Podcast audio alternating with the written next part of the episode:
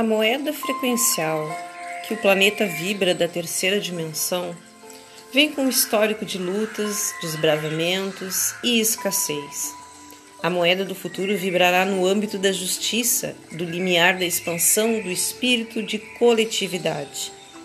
Os novos eus despertos saberão conduzir a sua expansão energética, levando a humanidade a adquirir hábitos saudáveis energeticamente pois tudo vibrará em impulso de um, do dom e da fonte universal.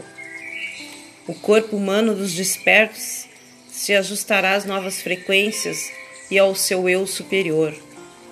O eu superior pede que não tenhamos mais medo das dores físicas e das singularidades de suas almas.